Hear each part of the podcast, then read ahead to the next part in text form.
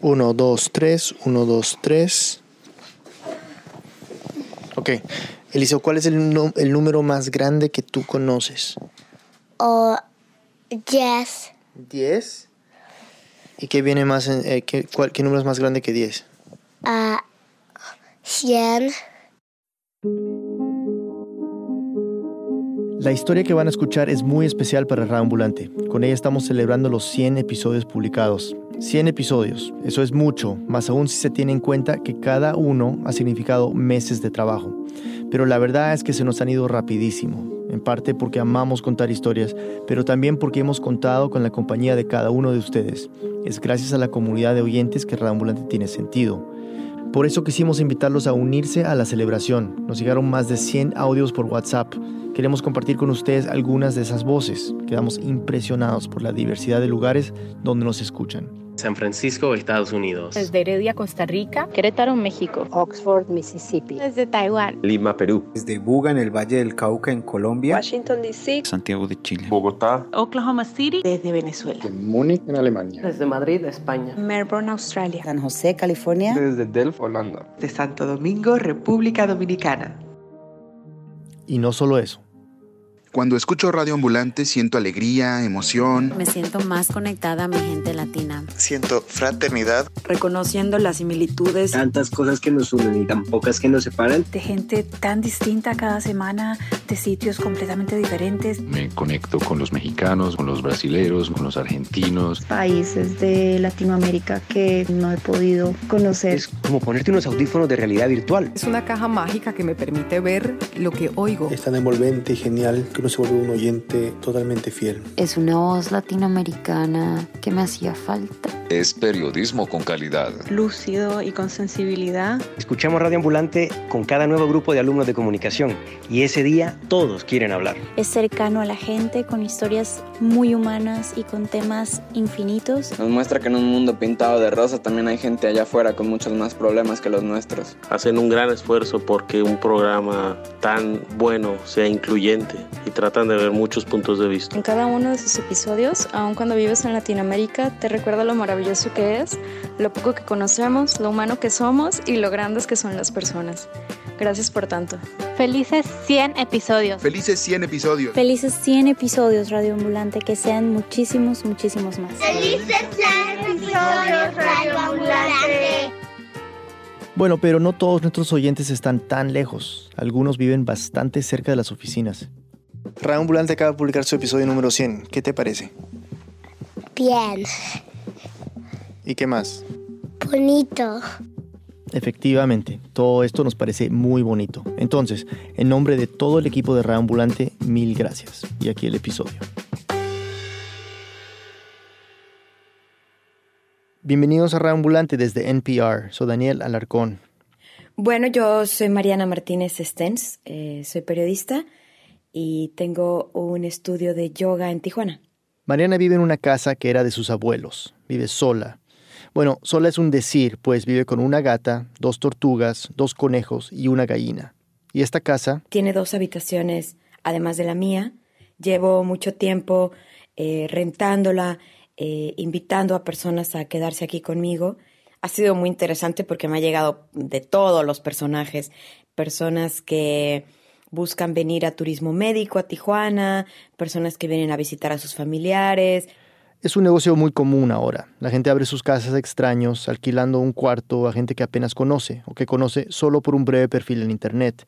Y, por lo general, a Mariana le ha ido muy bien. Personas en general limpias, organizadas, como vienen a Tijuana o de compras o de visita como, como turistas, pues no están en la casa nunca, ¿no? Inquilinos temporales, inofensivos, plata fácil. Así funciona normalmente. Esa es nuestra editora principal, Camila Segura. Pero en octubre del 2017 eso cambió. Cuando llegó un hombre que Mariana conocía un poco. Era amigo de un amigo. Camila nos va a contar por qué.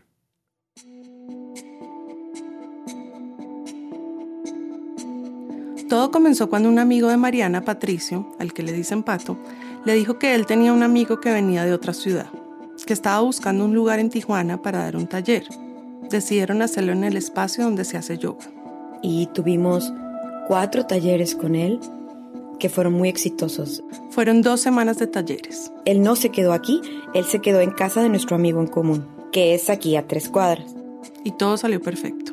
La gente se quedó satisfecha, incluyéndome, y la interacción fue de lo más natural, de lo más tranquila. Todo muy amable, cordial, incluso se volvieron amigos en Facebook y se conectaron por WhatsApp. Como tres meses después, él la volvió a contactar porque quería volver a Tijuana a dar otro taller de dos días. Como sabía que ella alquilaba habitaciones, le dijo que si podía quedarse en su casa tres noches. Y yo no le veo problema. Le digo eh, cuánto se cobra la habitación por noche, me dice que está bien. Y listo, llegó un jueves. Mariana le ayudó organizando toda la logística de los cursos, los cobros. Fueron dos días de talleres que salieron muy bien. Y dos noches que se quedó ahí sin ningún problema. La tercera noche, sábado, Mariana tenía un evento y lo invitó. Y se toma ahí un vino con mis amigos, se los presento, les digo lo que hace, etcétera, etcétera, y nos regresamos. Mariana no tomó nada esa noche, así que ella manejó, pues él sí se había tomado varias copas. Yo había estado 12 horas de pie. Estaba rendida, ya eran como las 10 de la noche cuando entraron a la casa. Apenas llegaron, él se sirvió una cerveza y se sentó en la sala. ¿No? Como para seguir platicando. Yo, la verdad es que no tomé, ¿no? La, como la invitación. Yo me seguí de largo y le dije buenas noches. Se fue para su cuarto y cerró la puerta. Pero la casa es vieja y está medio chueca, entonces... Aunque yo la cierre totalmente, se acaba como abriendo un poquito. Queda mal, mal cerrada. Lo único que Mariana quería hacer era bañarse. Tratando de dejar el día atrás, ¿no? El baño de Mariana es especial. Lo remodeló ella misma. Se puede decir que es como mi, mi refugio.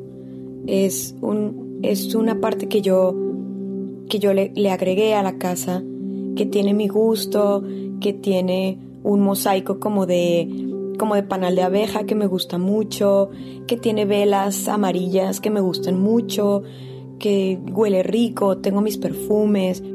Es muy pequeño, mide un metro por metro y medio, y es lo que se llama en inglés un wet bathroom, de esos baños que no tienen una ducha delimitada, que se inundan cuando uno se baña. Así que Mariana apagó la luz de su cuarto, prendió las velas del baño y se metió debajo del agua hirviendo.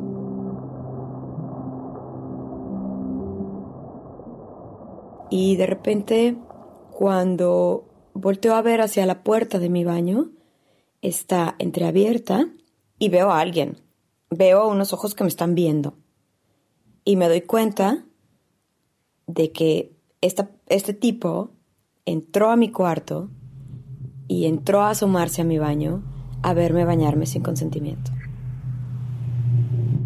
Mira, todavía me acuerdo y me empiezan a dar cosquillo en los brazos.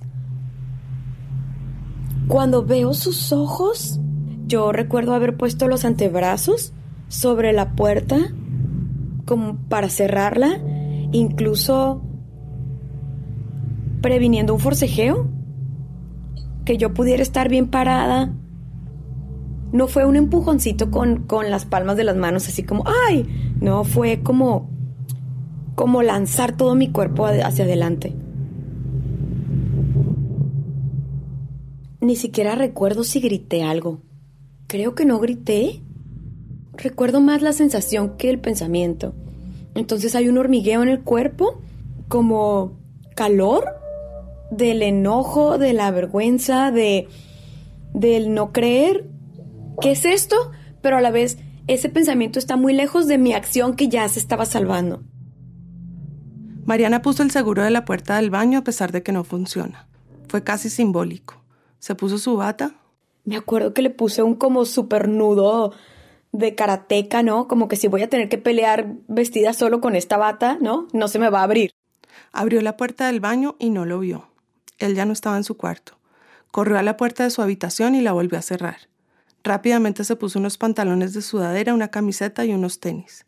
Cogió el celular, una copia de las llaves del carro que tiene en su mesa de noche y salió por una puerta de su cuarto que da al jardín y salgo al jardín como muy dispuesta a pelear. Yo no sabía si este tipo me estaba esperando en el jardín, si estaba acechándome, si me iba a seguir, pero no. No se le pasó por la cabeza confrontarlo, preguntarle qué fue eso, porque no. porque cuando lo vio ahí parado en la puerta del baño, lo que vio fueron los ojos de un predador. Y yo de lo poco que supe inmediatamente es que con alguien así yo no iba a dialogar.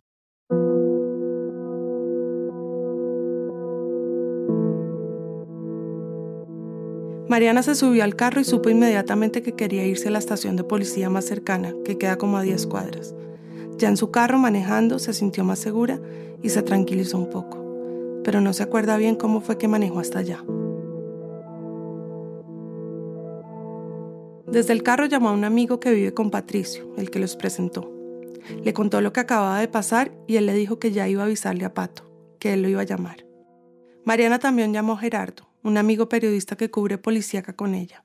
Cuando le contó, él le dijo que ya iba a salir para su casa y que la encontraba allá. Cuando Mariana llegó a la estación, estaba un oficial afuera y le dije, buenas noches, disculpe, necesito que me ayuden a sacar a alguien de mi casa. Nada más así. El policía le empezó a hacer preguntas, que si él era el dueño de la casa, que si era su marido, que si era su pareja. Y le dije que no, que no. Como que al principio yo lo vi que no me creyó porque yo no estaba histérica llorando ni con un ojo morado. Y es que hay que entender que Mariana lleva 17 años siendo periodista en Tijuana. Ha visto de todo. Descabezados, cuerpos en tambos, hombres colgando de los puentes, situaciones de rehenes, motines, balaceras, todo. Y eso importa. Porque me ha templado los nervios de una manera que hasta no debería de ser. Cuando Mariana le explicó al policía que el hombre es alguien al que ella le alquiló una habitación, el policía me voltea a ver con cara de esta mujer es una idiota. Por haberle alquilado una habitación a un hombre, claro. La miró con cara de... Se lo buscó porque es mujer, ¿no? Entonces yo con ese argumento no puedo. Porque para ella es claro. Yo no creo que hice una estupidez. Yo creo que la estupidez la hizo él. Ignoró que el policía la estuviera juzgando y le dijo. A ver, ¿me va a ayudar o no me va a ayudar? El policía se fue a buscar a su compañero porque para casos de violencia doméstica siempre tienen que ir dos. La siguieron en su patrulla y llegaron a la casa. Cuando entraron, lo encuentran a él en el cuarto que yo le rentaba, sentado en la cama dormido, de borracho. Lo despertaron y él empieza a decir, yo no hice nada, no le hice nada, pero ni la toqué y, y, yo y lo que pasa y empieza como a justificarse y a tratar de tener un diálogo conmigo y, y tratando como de convencer a los policías, haciéndose el chistoso y yo detrás de los policías y yo me negué a tener una conversación con él.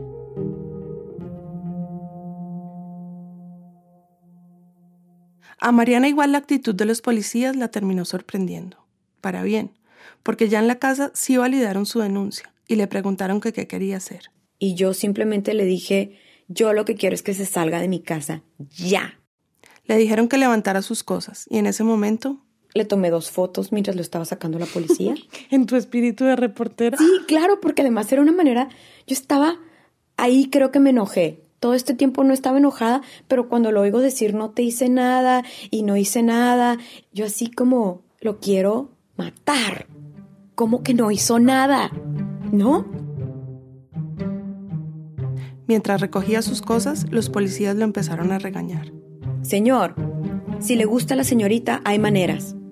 Hay maneras. Le puede haber usted traído flores. Eso, claro, eso la va a halagar. Verla bañarse no la va a halagar. Y yo dije, mierda, un policía le está explicando cómo seducir a una mujer y estoy de acuerdo con él. Cuando finalmente recogió todo, el tipo le pidió a los policías que si lo podían llevar en su patrulla a la casa del amigo en común, ya que estaba tan cerca. Está buscando la complicidad masculina de, ay, la vieja exagerada, nos peleamos, ¿no? Así cerrando el ojo, guiño, guiño. Y uno de los policías le dijo, Señor, usted no entiende, nosotros estamos atendiendo la llamada de la señorita. Aquí en la esquina puede tomar un taxi, puede tomar un Uber. Mariana se sintió aliviada con esta actitud de los policías, porque... Por lo menos no estoy ahora tratando de defenderme de tres hombres en mi casa, ¿verdad? Porque eso también pudo haber sucedido.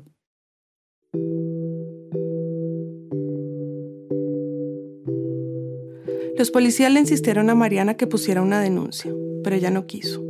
En ese momento estaba rendida y se acordó de los casos de acoso que conoce, donde los jueces no consideran grave acosar, toquetear a una mujer no quiso exponerse. Gerardo, su amigo periodista, llegó cuando el tipo se estaba yendo. La abrazó y vieron cómo salía de la casa. Los policías le dijeron que iban a seguir dando rondas y también se fueron. Ya sola con su amigo, se puso a llorar. Se me acaba la adrenalina. Y de repente me veo a mí misma tirada en el sillón y ya no puedo levantar la cabeza ni la parte de arriba del cuerpo. Hablaron un rato y al poco tiempo ya Mariana se quiso ir a dormir. ¿Y tú te acostaste a dormir en esa casa sola, sin pánico de que volviera? Sin ningún pánico. Es una cosa que, que ahora a la distancia, a los meses, creo que es una capacidad muy monstruosa de mi parte.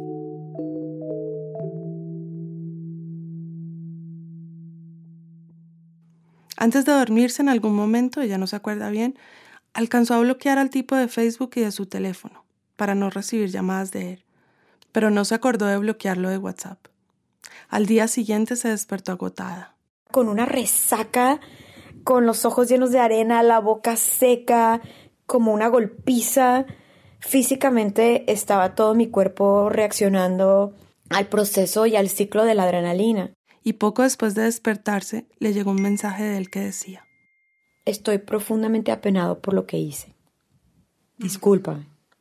Yo le escribí inmediatamente como, como sin pensarlo, así como con una rabia le puse, deberías de sentirte avergonzado. Tus acciones son de un ser despreciable, no me vuelvas a contactar jamás. Que ahora me pongo a pensar, y bueno, me he reído de eso con mis amigos, porque es la frase más telenovelera. o sea, a ver, el tipo acaba de agredirme, es un insulto, ¿sabes? De, de, guante blanco y de dama del siglo XIX, pero bueno. Y ahí lo bloquea de WhatsApp.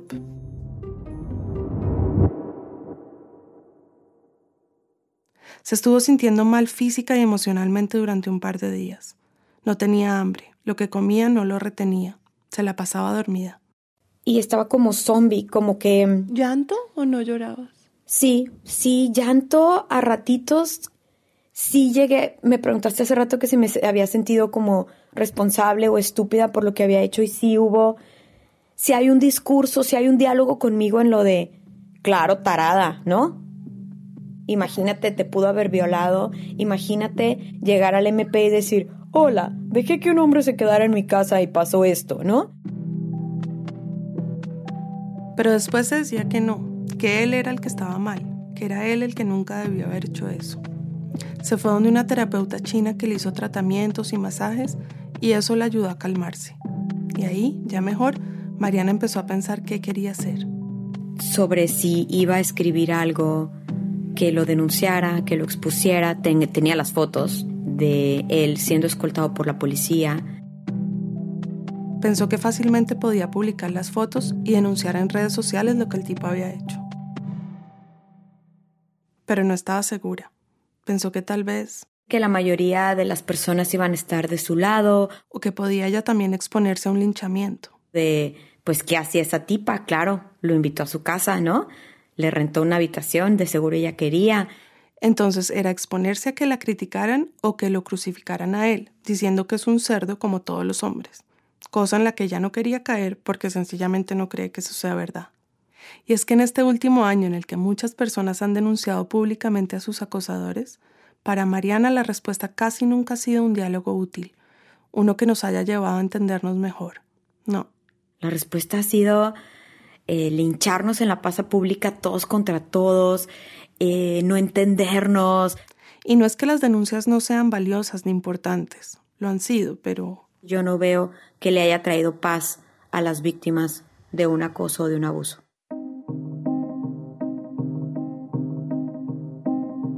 Mariana estaba en una situación que no es muy común para las personas que han sido agredidas. Su agresor no vive en su misma ciudad, vive bastante lejos. Ella sabía que al día siguiente de que esto pasara, él se había montado en un avión durante tres horas para irse a su ciudad. Entonces, bueno, tampoco era una amenaza física inminente en mi vida. Después de un par de días, ya un poco más recuperada emocional y físicamente, cuando ya dormía para descansar y no para evadir, cuando ya le entraba la comida, se quedó pensando. Que yo como periodista lo primero que quiero es saber, entender qué pasa, entender el mecanismo.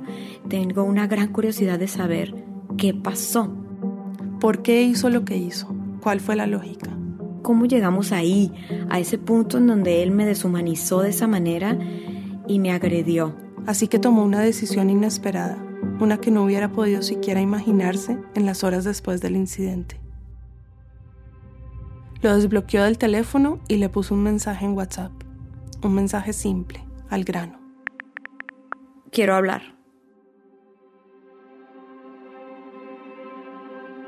Después de la pausa, Mariana confronta a su agresor. Ya volvemos.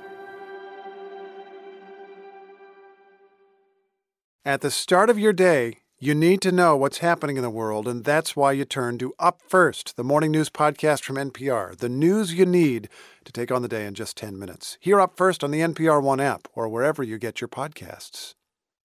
Ever get to Friday, look back on the week, and say to yourself, what just happened? I'm Sam Sanders. Check out my podcast, It's Been a Minute, where every Friday we catch up on the news and the culture of the week and try to make sense of it all. Listen on the NPR One app or wherever you get your podcast. Estamos de vuelta en Reambulante. Soy Daniel Alarcón. Entonces, antes de la pausa, Mariana decidió escribirle a su agresor. Le mandó un mensaje diciéndole que quería hablar y a los cinco minutos recibió una respuesta que decía: Muchas gracias. ¿Cómo le quieres hacer? Estoy a tu disposición. Y bueno, desde aquí Mariana misma nos cuenta. Bueno, sí. Hola. Decidí llamarlo y grabar la conversación. Con su consentimiento, claro. Y garantizándole que lo mantendría en el anonimato. Al principio estaba tan nerviosa que se me olvidó ponerlo en altavoz. Empieza diciendo que lamenta todo lo que pasó. Ahí sí lo puse en altavoz. Pues yo no, no quiero que me veas como una persona así despreciable o mala, ¿no? O sea, jamás intentaría lastimarte en ese daño. Y eso fue lo que me dejó así muy choqueado también. Entiendo, o sea, entiendo el, que, esto te haya causado así un, una sorpresa tan grande y, que haya reaccionado como lo hiciste. Y pues eso, estoy llegando aquí pues no he podido dejar de pensar en eso, ¿no? Este, quisiera poder hacer algo para, para resarcir esto, para platicarlo, para, no sé, que esto se pueda digerir mejor, ¿no? Qué bueno, qué bueno, justo necesito eso, ¿no? Porque, porque creo que ahorita estamos viviendo un clima súper violento en todas partes, en donde es muy fácil clasificarte a ti de violento y a mí de pendeja y me parece que las cosas son más complejas que eso. Y que quiero entender sobre todo qué chingados pasó. Él me agradece mi disposición de hablar con él y me explica que realmente él no es así. No soy una persona así, no, no, no abuso de nadie ni, ni intento aprovecharme de, de nada, ¿no? Si no me querías lastimar, ¿qué pasó? Pues no, o sea, yo no recuerdo haberte tocado ni nada, ¿no? No hice nada para agredirte. No me sorprendió que dijera eso. Para él, como seguramente para muchas personas, lo que él hizo no fue una agresión porque ni siquiera me tocó. Igual, en ese momento, a pesar de que me esperaba esa respuesta, me sentí indignada, cansada. ¿Por qué tengo que explicar que sí es una agresión? ¿Por qué tengo que explicar algo tan obvio? Pero estar afuera del baño, viéndome desnuda sin mi consentimiento, es violento. Es muy violento. Viola mi espacio, viola mi consentimiento. Porque invade, lastima, humilla, ofende, duele. Yo lo único que puedo decirte es que fue un momento en que yo me sentí invitado, me sentí con una correspondencia que veo que fue en mi cabeza y, y por pues pues por lo que habíamos pasado, ¿no? Por la convivencia que tuvimos y, y pues, pues porque eres guapa, me, me gustas. Cuando él dice lo que habíamos pasado, se refiere a un par de pláticas en torno a una serie de animación japonesa y a que le di indicaciones de cómo llegar a Costco. Nada más, ni un mínimo coqueteo de mi parte. Y es que esto es tan común. No soy la primera mujer a la que malinterpretan. No es raro que la amabilidad se interprete como coquetería. Quiero entender en qué momento te confundiste. O sea, entrando a la casa, te dije buenas noches. Pero si yo hubiera querido que, no sé, que te metieras a mi cuarto, soy una persona capaz de pedirlo y no lo hice. ¿Cómo entendiste eso? Pues sí, fue una estupidez de mi parte, o sea, el que hayas dejado la puerta abierta, entendí después que lo hacías por la gata y pues eso fue. La puerta con el marco chueco estaba abierta apenas unos 8 centímetros, lo que necesita la gata para pasar y acostarse en mi cama. No sé cómo comunicarte que no he tenido más miedo en toda mi vida. Y que soy periodista en Tijuana, no mames. Sí, entiendo que fallé a la confianza que depositaste completamente. Yo no sabía si ibas a entrar. Pues. Y claro, no me violaste, pero no te mereces un premio por no violarme, ¿no? Tampoco. Tampoco te va, se va uno a aplaudirte. No, claro que no. Creo que los vatos no saben lo que se nos rompe cuando pasa eso.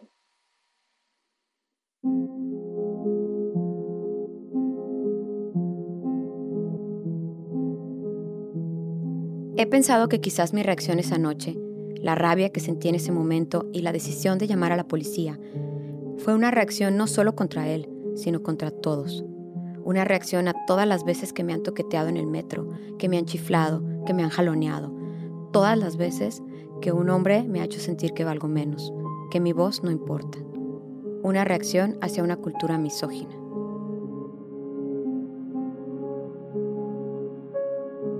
Sí, o sea, yo, yo creo que son muchas cosas atravesadas, pero tengo claro que no, si no hubiera estado en ese, con el alcohol que traía y la marihuana que traía, seguro que no tomó la decisión esa, ¿no?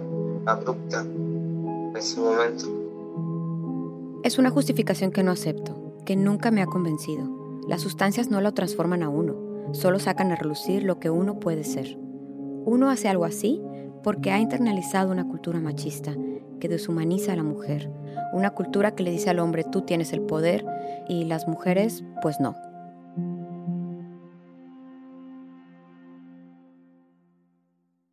Traté de reconstruir con él cuando llegué con los policías. Quería explicarle bien algo que dije en ese momento. Cuando estaban los policías preguntándote cosas, sentí que lo estabas planteando como, como seducción fallida, ¿no?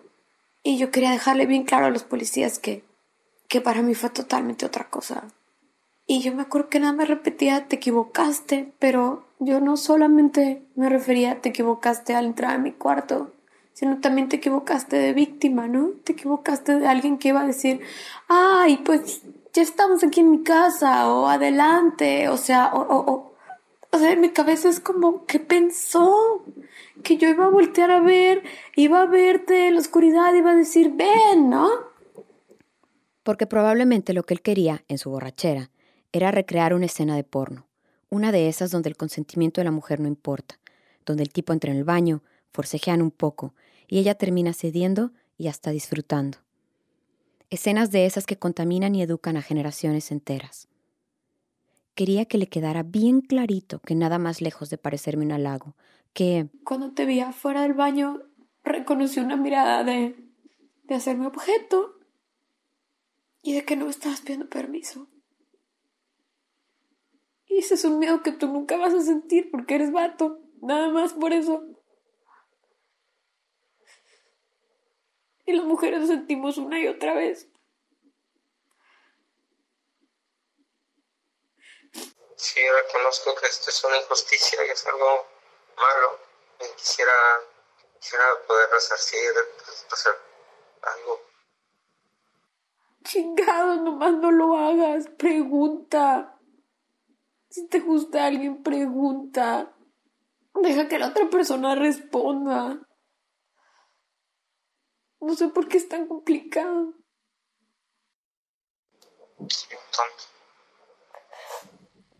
O por lo menos actuó como tal. Me sigue pidiendo disculpas y ya me cansó. no hay muchas reflexiones que él haga que me satisfagan. Colgamos y yo me siento más tranquila, por lo menos escuchada.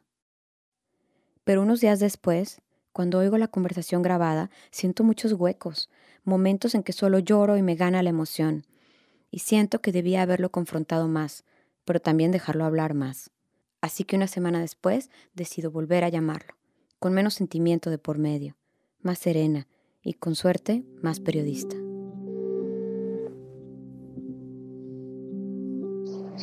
Hola. Hola. Hola Mariana. ¿Cómo estás? En esta segunda llamada nos saludamos tranquilos. Hablamos brevemente de tonterías, pero rápidamente yo llevo la conversación a eso de justificar o explicar los abusos con el tema de las sustancias. Y me llama la atención porque Kevin Spacey, que ahorita está metido en un bronconón porque todo el mundo lo está denunciando por acoso sexual, él lo está vinculando a la adicción. Él está vinculando, sí, creo que alcohol sí me parece. Y también está yendo a un centro de rehabilitación como tipo como alcohólicos anónimos para personas que son adictas al sexo. Y a mí me parece que que el llamarle enfermo a un individuo no toca el fondo que es llamarle a una sociedad enferma. Sí, coincido. Pues sí, porque son reproducción, estas conductas son no surgen del, de la nada, ni del el diablo que le, le, susurra a la gente, ¿no? Que haga cosas así. son, son comportamientos estructurales, ¿no? Que sí tienen que ver con relaciones de poder. Entiende, o en teoría entiende. Es muy extraño que esta misma persona en la práctica no dejó de ejercer ese poder y llamarle otra cosa. Error, borrachera, intento de ligar porque le gusto.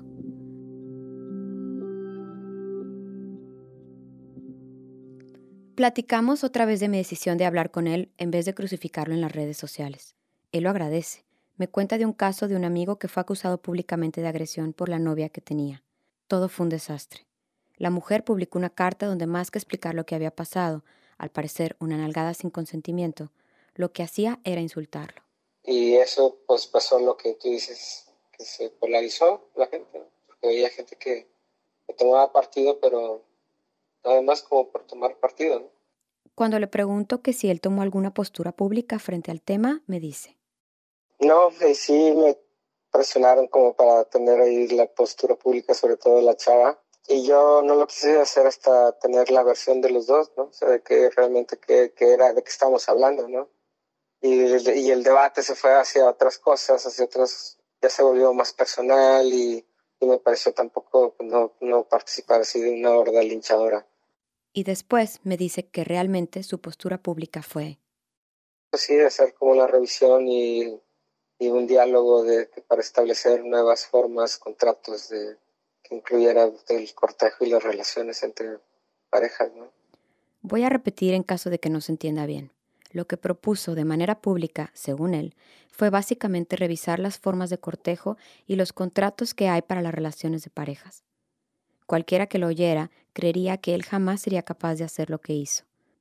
Él no se reconoce en lo que hizo. Fue muy impactante para mí que me dijeras que me habías visto como un ser despreciable. Y y eso me puso pues, mal, muy mal, ¿no? ¿no? O sea, que tengas esa imagen de mí me perturba mucho. Y de nuevo me agradece la oportunidad de haberlo oído. Le digo que estas conversaciones me dieron un poco de paz, por lo menos más de la que me hubieran dado otras vías como la rabia, la venganza o exponerlo en la plaza pública. ¿Vas a hacer algo diferente después de esto? Pues claro, claro, o sea, esto me, pone nuevos límites y más atención, alertas. Ser más consciente y si no propiciar esas situaciones. Quiero creerle. Dado que él menciona a las mujeres en su vida, le pregunto qué le diría a sus hijas sobre cómo enfrentar el acoso.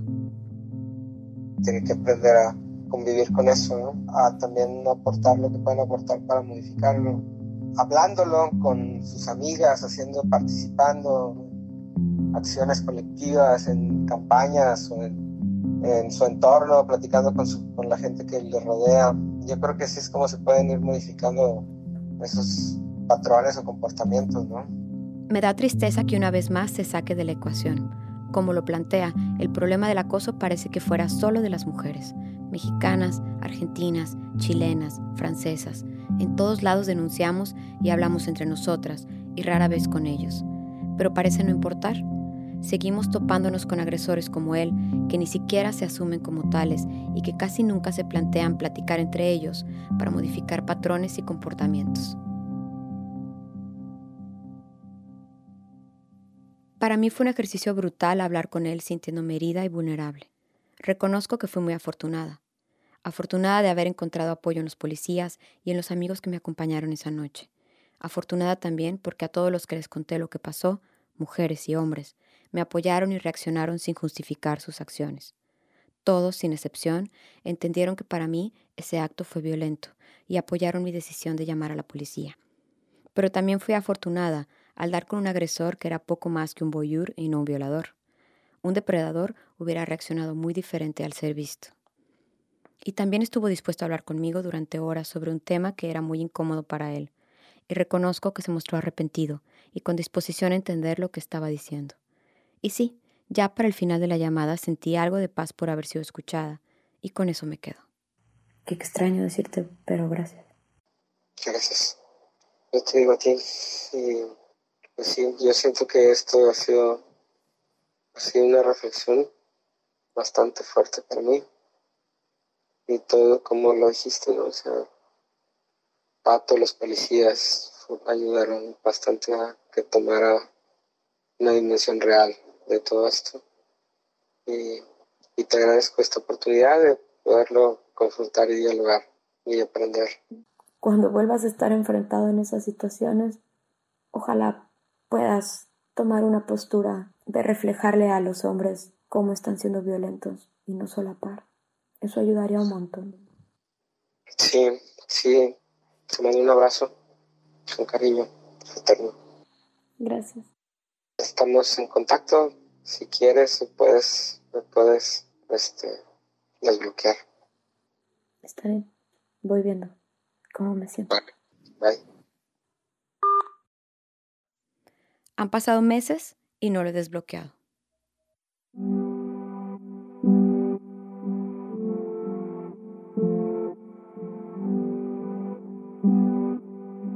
Mariana Martínez es periodista y vive en Tijuana. Camila Segura es nuestra editora principal.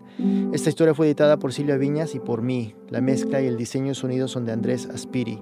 El resto del equipo de Radio Ambulante incluye a Jorge Caraballo, Patrick Mosley, Laura Pérez, Ana Prieto, Barbara Sawhill, Ryan Swikert, Luis Treyes, David Trujillo, Elsa Liliana Ulloa y Luis Fernando Vargas. Carolina Guerrero es la CEO. Radio Ambulante se produce y se mezcla en el programa Hindenburg Pro. Conoce más sobre Radio Ambulante y sobre esta historia en nuestra página web, radioambulante.org. Radio Ambulante cuenta las historias de América Latina. Soy Daniel Alarcón. Gracias por escuchar.